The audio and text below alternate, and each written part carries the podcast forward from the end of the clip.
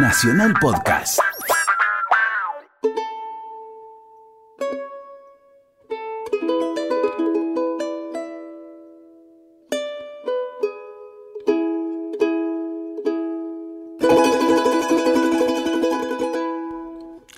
Buenas tardes, qué gusto estar aquí en el aire de Radio Nacional, la radio de todos, haciendo argentinos. Esta idea que es tratar de descubrir cómo cada uno de nosotros contribuye a la construcción común que es la Argentina. Y este programa nos está permitiendo, con gran satisfacción personal, hablar con personajes, algunos ilustres, algunos verdaderamente ignorados, lamentablemente, y sobre todo eh, hombres y mujeres que hacen de su sentimiento patriótico, en el buen sentido de la palabra, no en ese sentido xenófobo, en ese sentido chauvinista, sino en el sentido de sentir con el corazón al país, eh, han construido y nos ayudan a construir este país que queremos. Y hoy vamos a tener el gusto de charlar con un personaje que yo admiré desde muy chico y por una condición bastante peculiar que nos unió desde siempre. Lo vamos a charlar hablando con Emilio del Guercio, extraordinario personaje de la cultura argentina, eh, uno de los músicos más relevantes de lo que fue el inicio y eh, la consolidación del rock argentino y además un hombre que se dedica a la pintura, es decir, un artista en el amplio sentido de la palabra, que actualmente hace un programa que vos podés ver por el canal Encuentro, que es una joyita televisiva porque se llama Cómo hice y él va contando eh, eh, a, partir de entrevistas, a partir de investigaciones, la génesis de algunas obras musicales de la Argentina.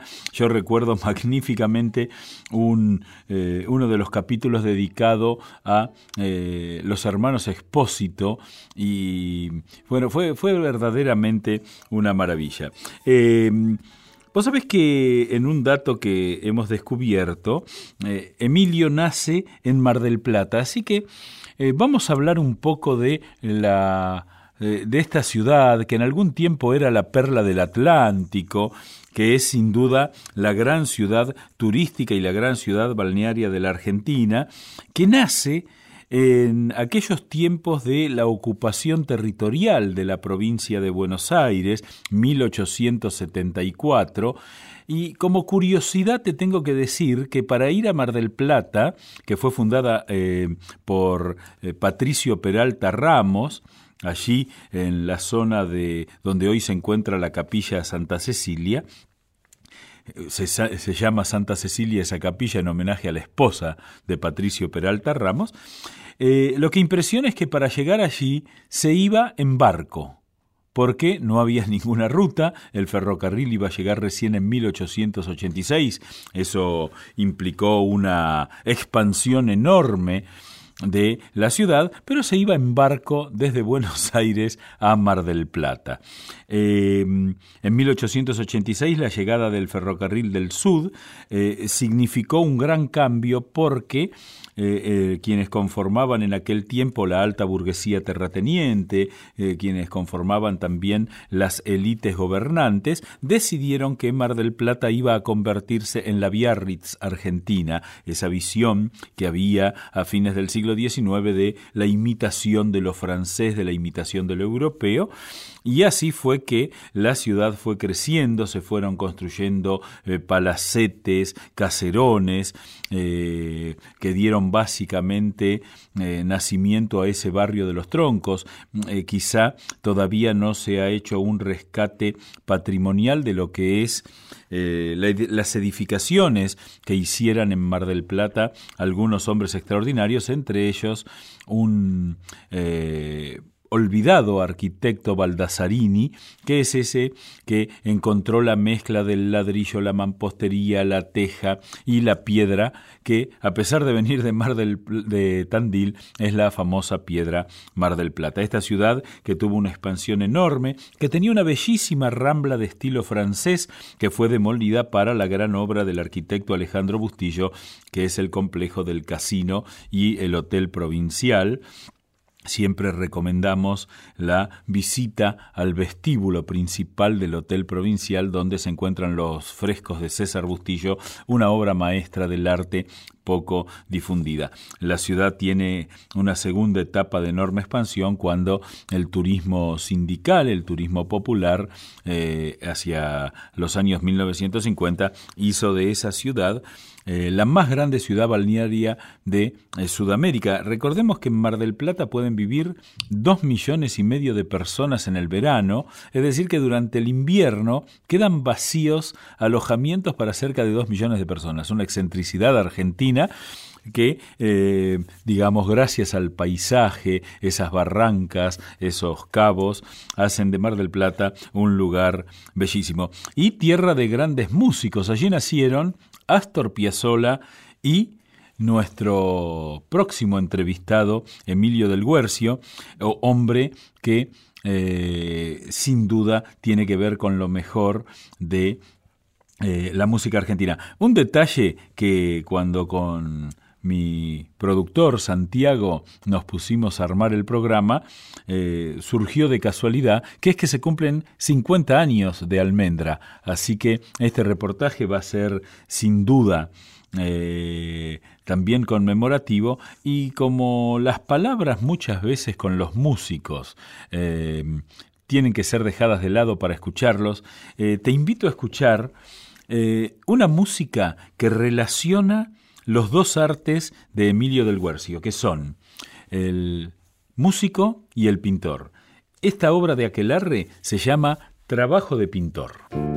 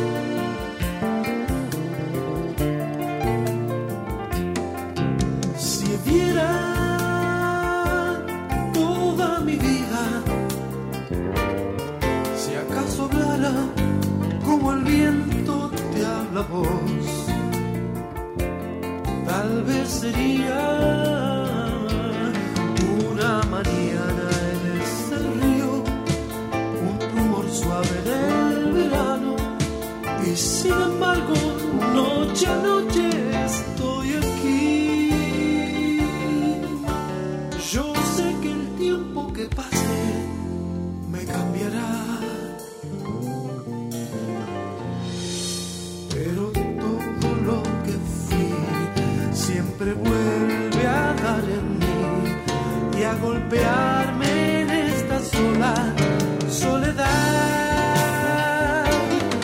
Como el en el árbol, como el agua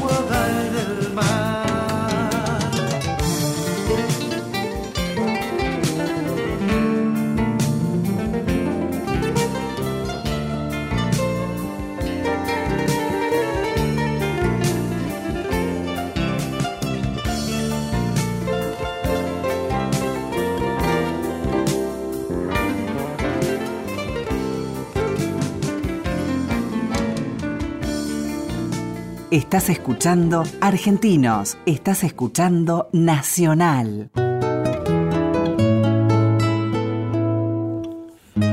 Y en esta tarde de domingo nos vamos a dar el gran gusto de charlar con Emilio del Guercio, que es un hombre al que yo admiro y voy a hacer una confesión pública aquí. Permitime, Emilio, ¿cómo estás? ¿Cómo te va, Eduardo? Muy bien, muy bien. Quiero, quiero decirte que mi admiración por vos nació Bueno, en, los, amable. en los patios del San Román. Porque Ah, ah, vos sos eh, e- Yo- egresado del San Román también. yo también, claro, y te cuento cómo. Yo entré en el San Román en el 77, año bravo. Eran tiempos Sí, en los cuales eh, nos ponían nuestros padres en lugares teóricamente protegidos.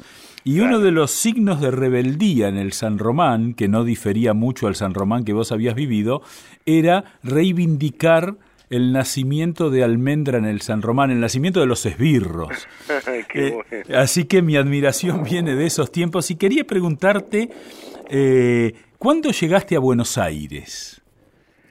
Bueno, eh, yo nací en Mar del Plata, este, y a poco tiempo de estar ahí, mi viejo, bueno, mi familia vino para Buenos Aires.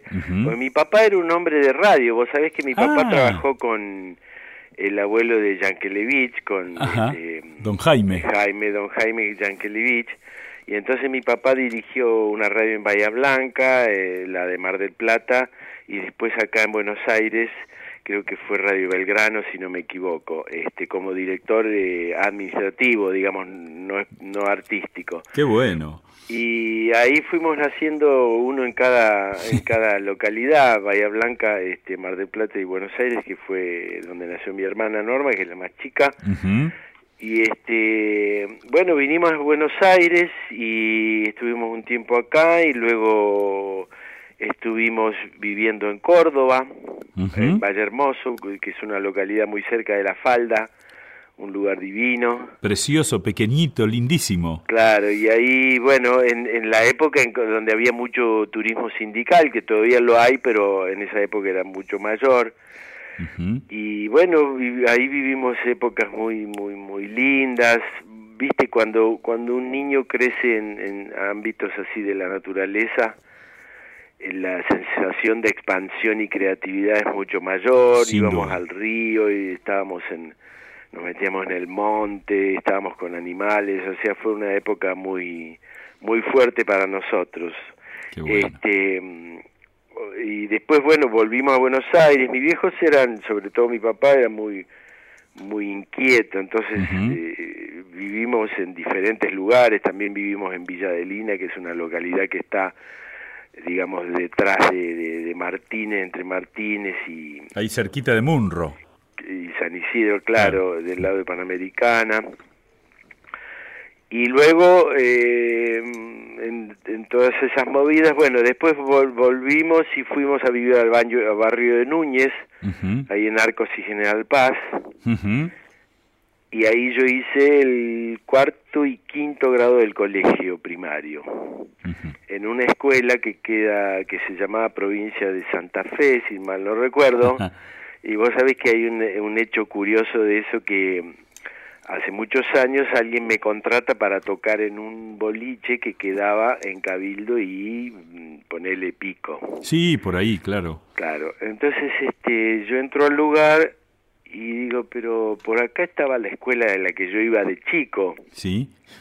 Bueno, resulta que esa era la escuela donde yo había, había cursado, cosa que me, me sorprendió tremendamente que una escuela se convirtiera en un boliche, Boliche. así que no sé cómo es esa historia. Tal que el, el encargado del lugar, yo le comenté este, antes de hacer el show y me dice, bueno, mirá que te voy a mostrar una cosa. Y me llevó mm, por detrás, digamos, de la construcción, donde todavía había este, algunas aulas que habían quedado del colegio original, ¿no? Bueno, de alguna manera eh, es- son esos episodios que te permiten hacer, eh, ligar epi- cuestiones que, que podrían ser poéticas, ¿no? Sí, totalmente. Es decir, Yo me acordaba cuando estaba estaba tocando arriba del escenario, me acordaba pensar que yo estaba acá en este lugar que era un patio, este, con mis compañeros y eso. Y luego de eso, yo ahí sí, mi- nos viejos, nuestros viejos se mudaron a Belgrano y ahí es donde yo fui, ingresé al San Román en primer año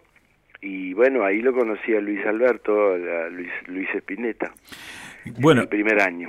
Y, y te, te quiero preguntar porque eh, entre esos mitos estudiantiles, eh, ustedes empezaron a... Vos eras compañero de banco de Luis Alberto.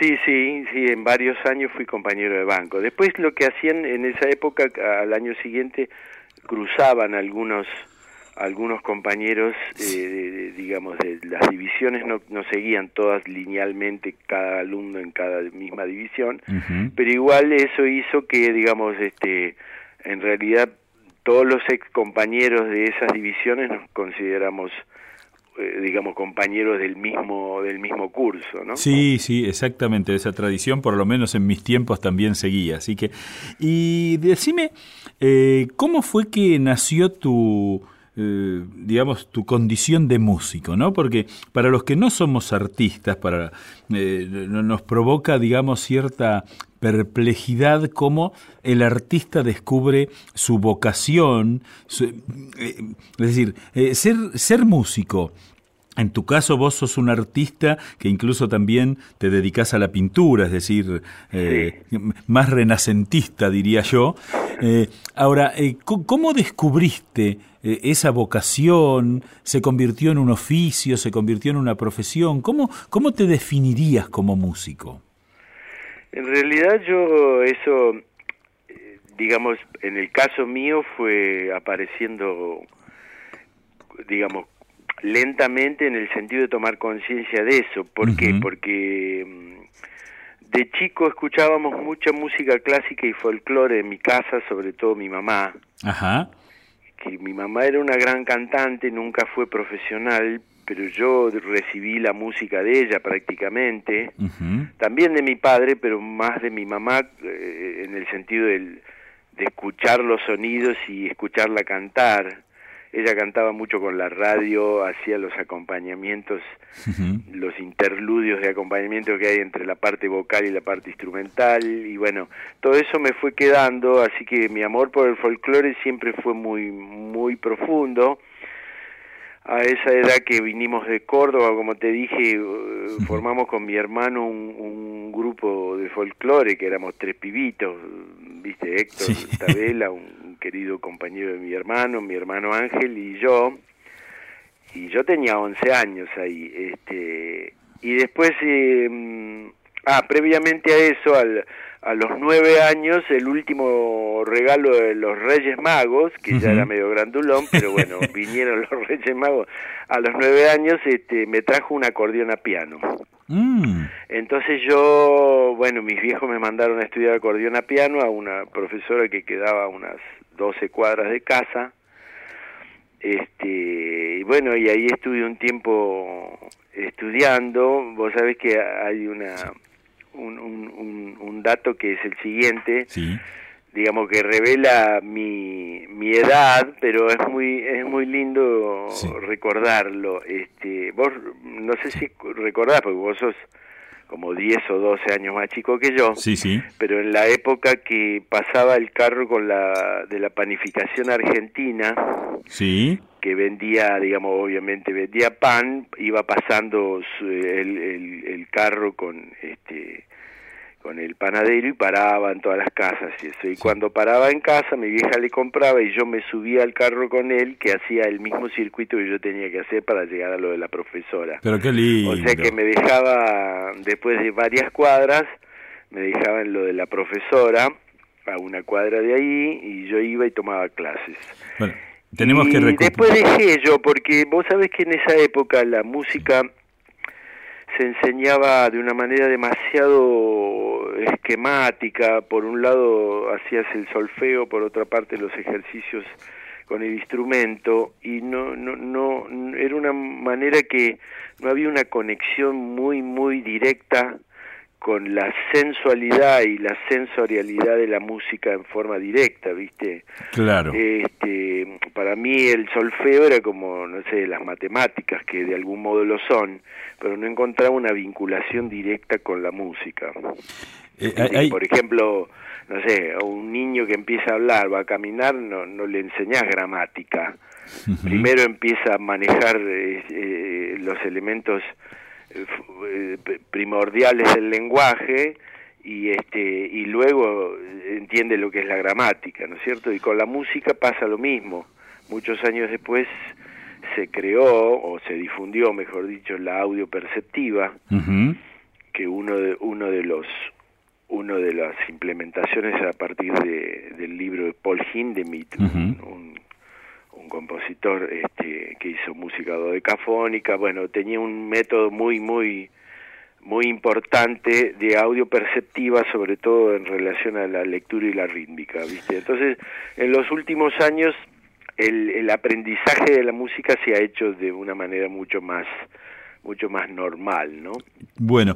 Así eh... que yo dejé Dejaste la música y te dejé, volviste. No, dejé de aprender el acordeón, después agarré la guitarra, estuve paveando un poco con la guitarra y, y bueno, de a poco, de a poco, eh, ese amor por la música fue acendrándose, fue profundizándose y bueno, cuando lo conocí a Luis Alberto se potenció aún más porque encontré un par que justamente Luis le gustaba escribir y dibujar como a mí y le gustaba la música, entonces encontré como una especie de, de, de espejo, de compañero de esas de esas cosas que nos gustaban tanto, ¿no? ¿Qué te parece si escuchamos? Eh, hay un tema que a mí me impresionó siempre mucho, que del cual sos eh, el compositor, el autor, que tiene que ver con un tiempo de la Argentina y después ya entramos en cuando decidiste eh, ser artista, ¿no? Porque quiero que me cuentes cómo fue esa decisión. ¿Qué te parece si escuchamos Violencia en el Parque? Ah, sí, sí, ¿Eh? Violencia es... en el Parque la compuse en el año fines del 72.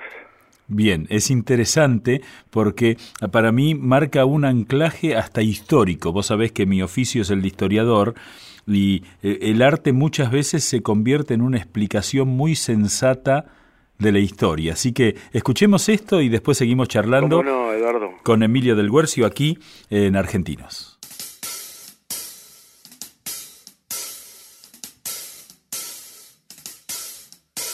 Violencia en el parque de la ciudad. Terror en las rutas hay. Ya se convierten tus manos en fuego mañana.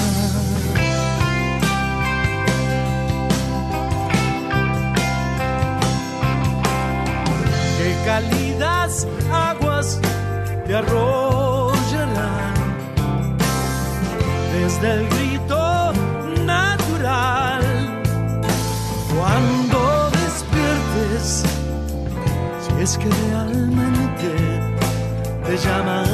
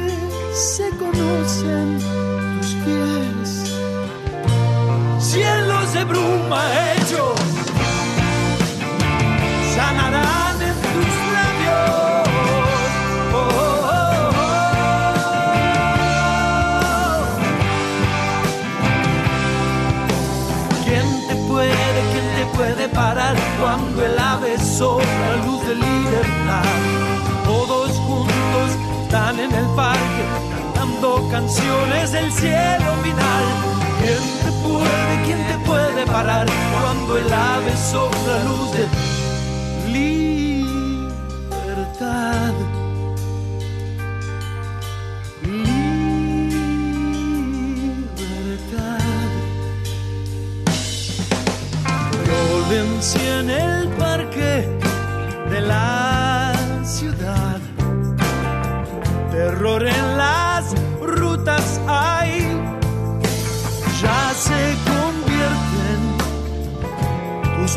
manos en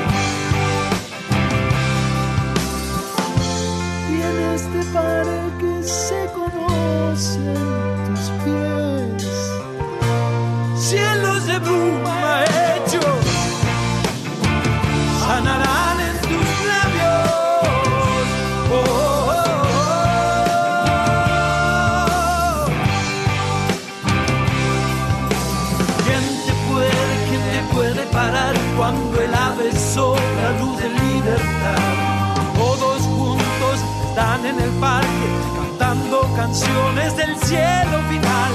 ¿Quién te puede, quién te puede parar cuando el ave sopla luz de libertad?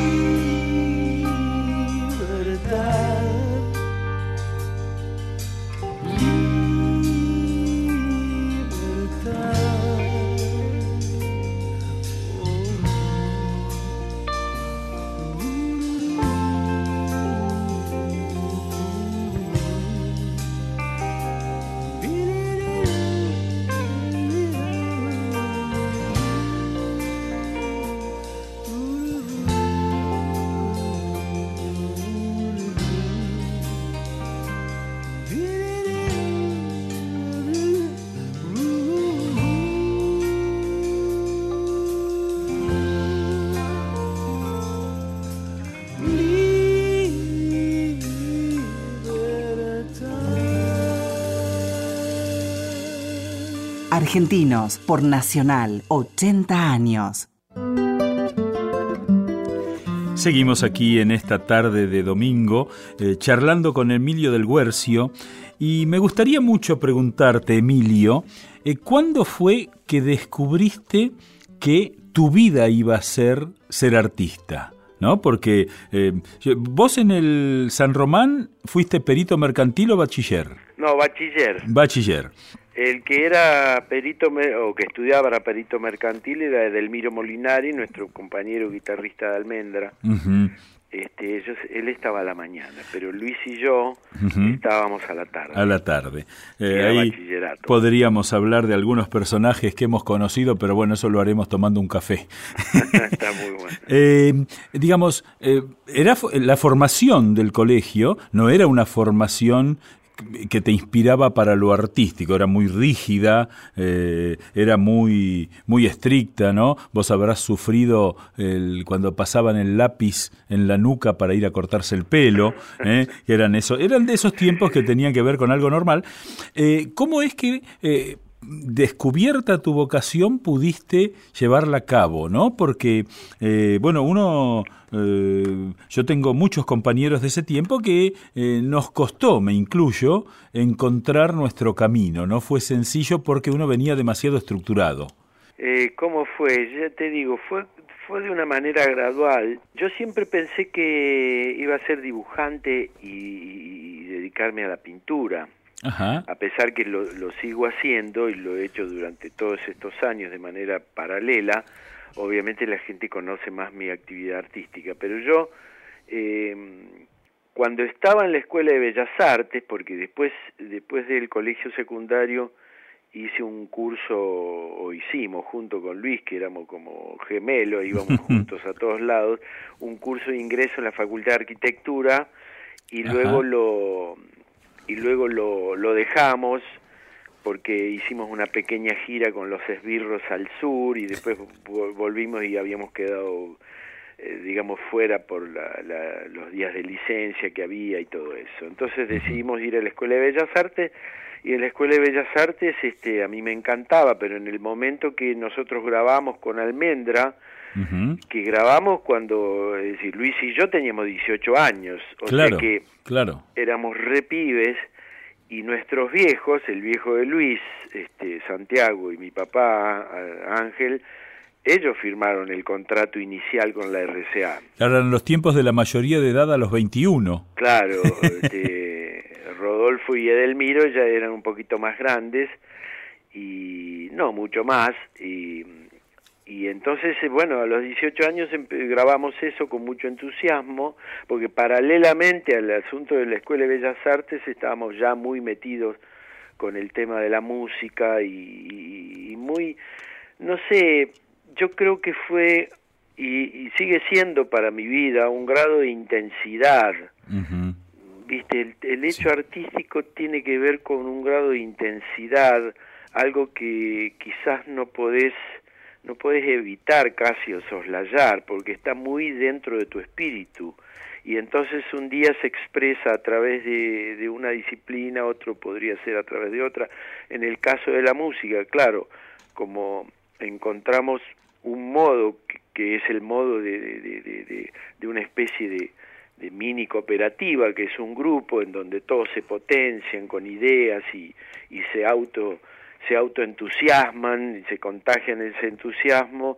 Eh, ahí fue, digamos, cuando empezamos ya a tocar con una cierta frecuencia a partir de haber grabado algunos temas con almendra que empezaron a ser difundidos. Eh, bueno, ahí ya la cosa me, me, llevó a tomar la decisión de dejar la Escuela de Bellas Artes porque no podía yo cumplir con, con viste que se presentan, se hacen trabajos prácticos de la paleta de colores, de esto, de aquello, bueno, trabajos prácticos de, cualquier disciplina de estudio, y entonces yo dejé la Escuela de Bellas Artes y ahí es que ya estábamos metidos bien en el campo profesional de la música, ¿no? A pesar de que éramos re jovencitos, ¿no? Como te dije antes, pero no sé, creo que fue la, la gran determinación, el entusiasmo. A veces la gente me dice, ustedes tuvieron suerte. Eh, yo creo que la suerte hay que buscarla. Eh, sí, sí, yo, eh, digamos, yo en general siempre digo que atribuir a la, a la suerte un desarrollo es como desmerecer lo que no se conoce muchas veces, ¿no? Sí, Eduardo, vos sabés que nosotros, como te dije, siendo tan jovencitos, teníamos un rigor con el laburo sobre la sobre el arte sobre la música muy grande. Yo ahora lo veo con en otra en otra dimensión. Digo la pucha qué bárbaro cómo pasábamos tantas horas pero tantísimas horas dedicados al trabajo sobre la música. La mayoría de nosotros habíamos estudiado un poquito pero básicamente somos músicos orejeros, como se llama, intuitivos. Entonces, todas nuestras ideas que siempre excedían el excedían nuestra posibilidad física de, con el instrumento, nos, nos llevaba mucho tiempo de trabajo para llegar a obtener esa idea que habíamos imaginado, ¿no? Bien. Así que cada uno en su casa o juntos pasábamos muchas, pero muchas horas. Vos sabés que me gusta mucho esto que estás diciendo, porque eh, a veces se vincula lo artístico con lo espontáneo, con lo, digamos, como que la creación es más bien un don y no una eh, elaboración, un trabajo. Y uno siempre sospecha que eso permite a veces refugiar al, mediocre, refugiar a la mediocridad, para no hacerlo personalmente. Y en realidad, eh, cuando uno habla con los grandes artistas, y yo permitíme incluirte en esa categoría, eh, todos tienen detrás mucho laburo, mucho trabajo, trabajo, eh, trabajo feliz, trabajo eh, en, el cual uno está contento, pero hay trabajo, sea, y eso es importante para mí destacarlo. Yo creo que la, lo que vos hablas de la espontaneidad tiene mucho valor, pero eso yo lo vinculo más con el deseo y con la inspiración. Claro. Después vos eso lo tenés que vehiculizar en un trabajo que como vos decís, muchas veces es feliz y muchas veces es angustiante, porque como te dije antes, a veces uno tiene ideas que, que no las puede ejecutar porque tiene límites eh, límites este, técnicos. Claro. Entonces, nuestro nosotros hemos desarrollado una, una habilidad técnica en función a eh, atravesar esos momentos de angustia que nos producía no poder tocar la idea que, que, teníamos en la mente o que tarareábamos y queríamos llevarlo a las manos, ¿no? Este, de los instrumentos.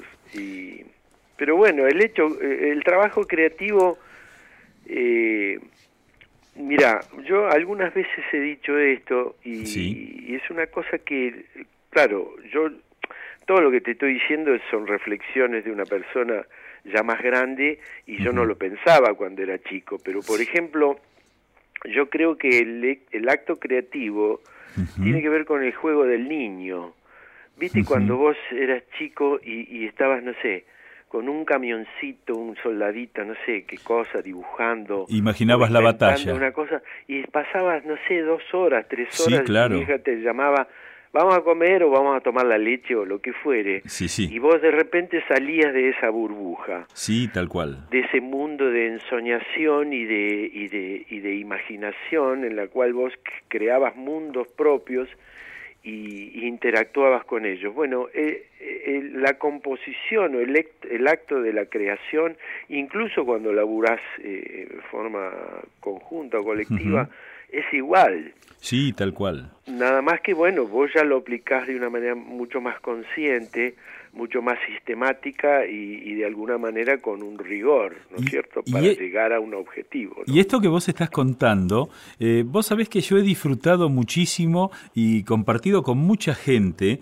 ese trabajo que hiciste para Encuentro, cómo hice, porque eh, no es común que el artista pueda manejar eh, digamos, la, la, evocación y el elogio de otro artista. En esto eh, tu control de narcisismo es verdaderamente extraordinario, ¿no? Eh, porque, bueno, vos lo sabés, pero vos...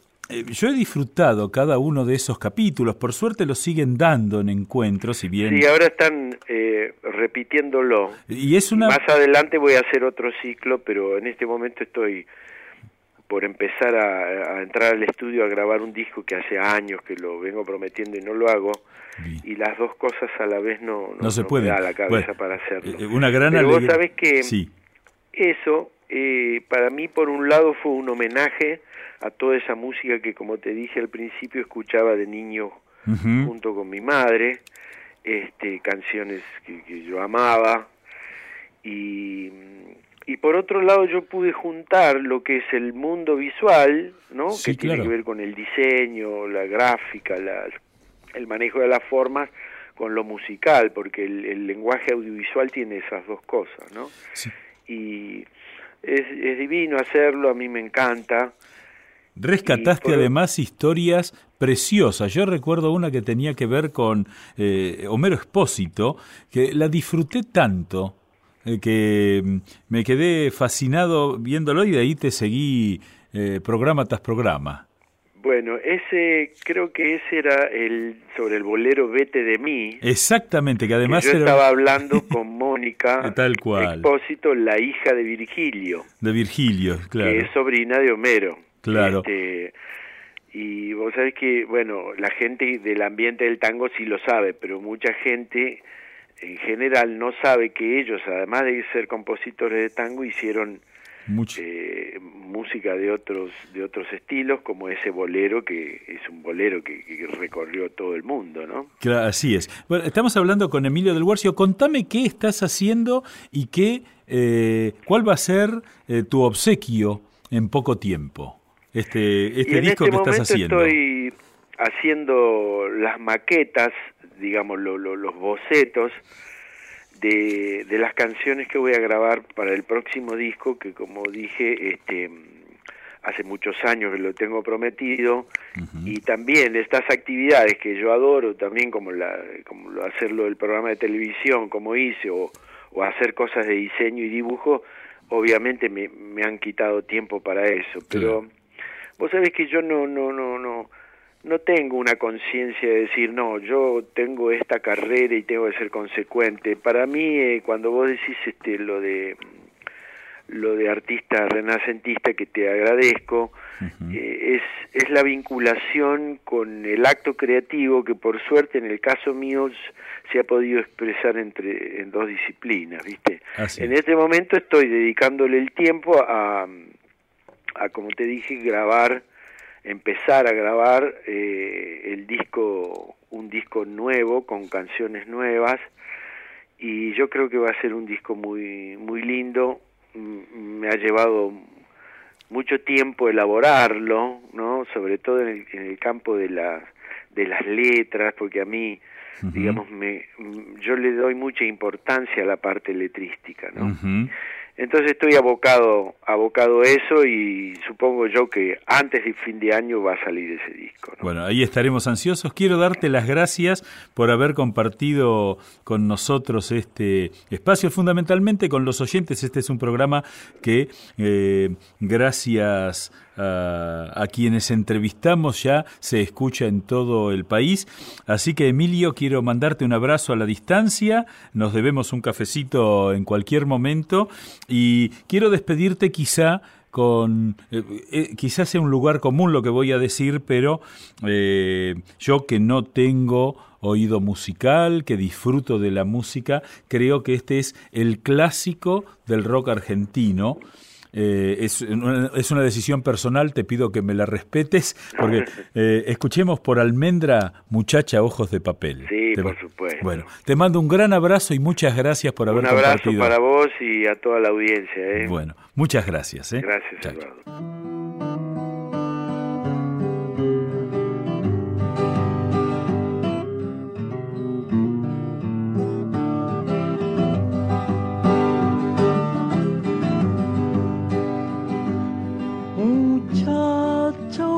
De papel, ¿a dónde vas? Quédate hasta el alba. Muchacha, pequeños pies, no corras más. Quédate hasta el alba. Sueña un sueño despacito entre mis manos hasta que por la ventana suba el sol. Muchacha, piel de rayón, no corras más, tu tiempo es hoy. Y no hables más, muchacha, corazón de tiza, cuando todo duerma, te robaré un color. No hables más, muchacha, corazón de tiza, cuando todo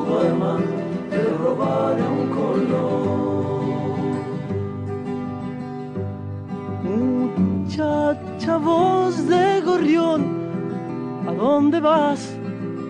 Quédate hasta el día. Muchacha, pechos de miel, no corras más. Quédate hasta el día. Duerme un poco y yo entre tanto construiré un castillo con tu vientre hasta que el sol muchacha te haga reír hasta llorar, hasta llorar. Y no hables más, muchacha, corazón de tiza, cuando todo duerma te roba el color. Y no hables más, muchacha, corazón de tiza, cuando todo duerma te robaré un color.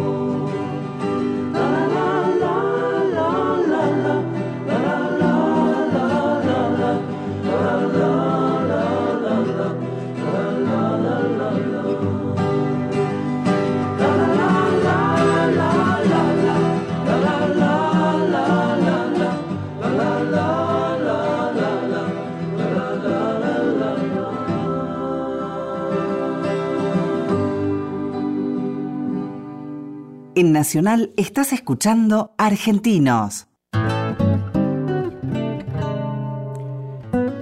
Qué bueno haber podido charlar con Emilio del Huercio. Quiero contarte alguna intimidad de aquellos tiempos a fines de los 70 en el Instituto San Román en el Bajo Belgrano, que en ese entonces era un barrio que estaba saliendo de cierta marginalidad. A tres cuadras de la escuela había una villa, villa que sacaron cuando el Mundial 78 hizo que había que limpiar el barrio para que la cancha de River luciera bien. Pero mm, ahí en esas aulas del San Román nos disputábamos sentarnos en el pupitre de Spinetta y de Del Guercio. Era como un gesto de rebeldía, era un gesto, era un colegio muy adusto, muy serio, muy disciplinado, y cuando uno encontraba con algún profesor algo de confianza, le preguntaba, ¿y usted no nos podría decir por acá, por dónde era?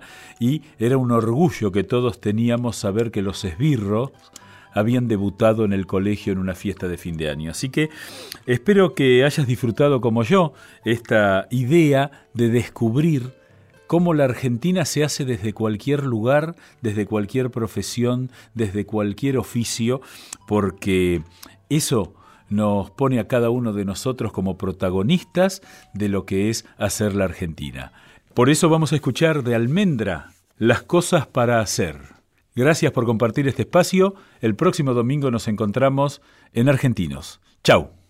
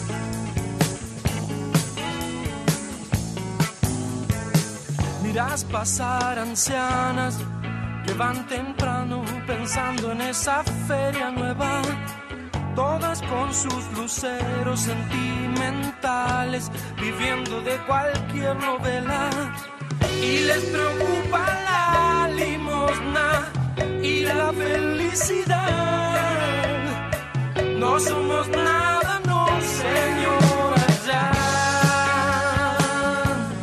Oh,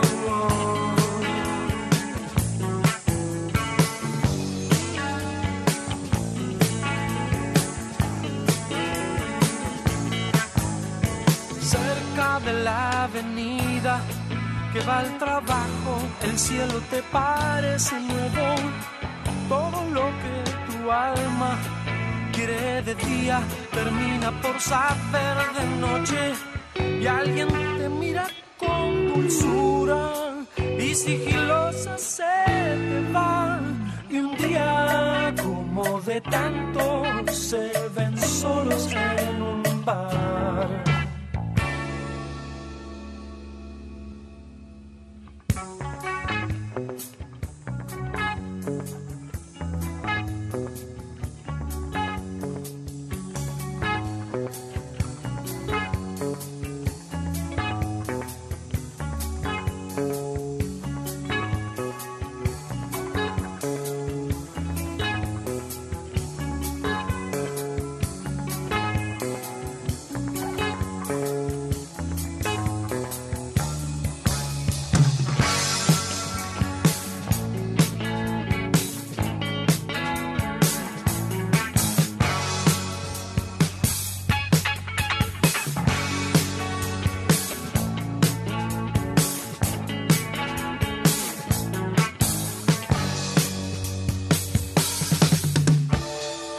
Pequeña cosa que se ilumina es el poder del propio fuego.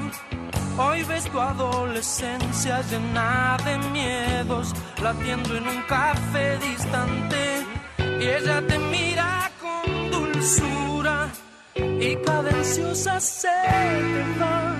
Y un día como de tantos quedan solos en un bar.